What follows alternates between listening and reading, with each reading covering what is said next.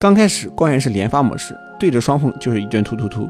一段时间后，屏幕上出现了非常明显的斑马纹，无可厚非，波登牌胜利。但是呢，粒子牌不服，光子明明是一颗颗射出去的，你怎么可以连发呢？那么好，光源启动单发模式，保证一次就发射一个光子，然后对着双缝又是一阵突突突。刚开始屏幕上是一个个小点，但是慢慢的屏幕上又成了斑马纹，还是波登牌预想的干涉条纹，波登牌再次胜利。实验结果出来了，两个学派都有点懵。按理说，单个光子要么穿过左边缝，要么穿过右边缝，不可能会形成干涉。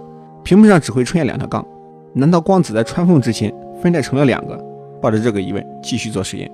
这次在双缝后面加上摄像机，到底看看光子穿过了哪条缝？结果是每次光子只会穿过一条缝，和想象的一样，光是粒子。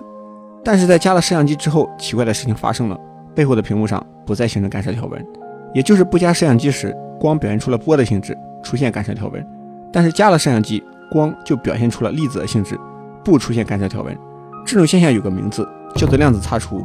大概意思就是，当你得知量子路径时，它就不产生干涉条纹；当你不知道量子路径时，它就会产生干涉条纹。到这里，别说你想不通，我也想不通，爱因斯坦也想不通。别看爱因斯坦的理论各种玄乎，时间可以不一样，光速永远恒定。但他坚信我们这个世界就是客观世界，客观世界怎么定义呢？不管你去不去观察，这个世界都是存在的。不可能说你出门了，那你的房子就不在了；你回家了，房子就变出来了。你究竟有没有房子，跟你回不回家有关系。还有个比喻也挺有意思：一场球赛，球员能不能进球和很多因素有关，要么是今天发型没做好影响了心情，要么是今天没吃饱力气没够，唯独不会和你有没有坐在电视机面前有关系。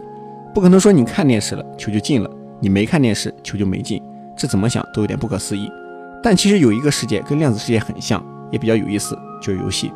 程序员在编写游戏代码时，往往会为了节省电脑的运算量，游戏人物到哪里，哪里资源在刷新。你如果不出现，那里肯定没东西。而且那里面有没有东西，会出现什么，都是注定好了的。这就和你在游戏中抽奖是一个道理。你以为抽奖的希望在于那个转盘，其实转盘只是走个过程。按照程序设定，你抽奖之前就已经决定了你会不会中这次奖了。游戏世界和量子世界相似的地方有很多，我们以后可以专门出一期，这还挺有意思。爱因斯坦虽然挺怀疑，但他也做了不少贡献。他也因为在光电效应的研究获得了诺贝尔物理学奖。经过他的解释，很多人才意识到，可能光有的时候是波，有的时候是粒子。量子力学有个大神级的人物，这个人年轻时就喜欢在踢球时思考物理题，幸好自己是守门员，还能有时间去发呆。他就是尼尔斯·波尔。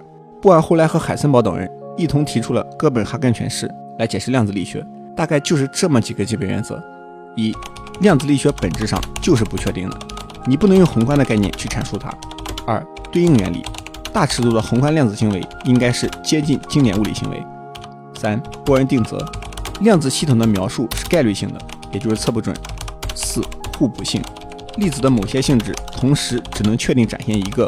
不能同时展现出两种行为，就比如波或者粒子，并不是波和粒子。哥本哈根学派坚持认为，量子力学的研究你就不能用经典物理学来解释，这本来就是两个不同的世界。即使宏观世界看上去是绝对论，但到了量子世界，它就是不确定的。但爱因斯坦不这么想，他就坚持认为，客观世界就是客观世界，只要是客观世界，就一定遵循决定论。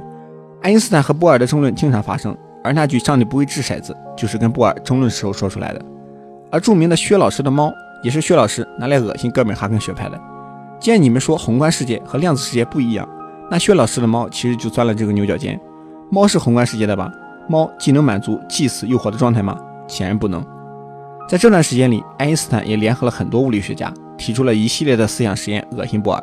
而布尔也确实被恶心到了，直到自己去世，还一直想着怎么恶心回去。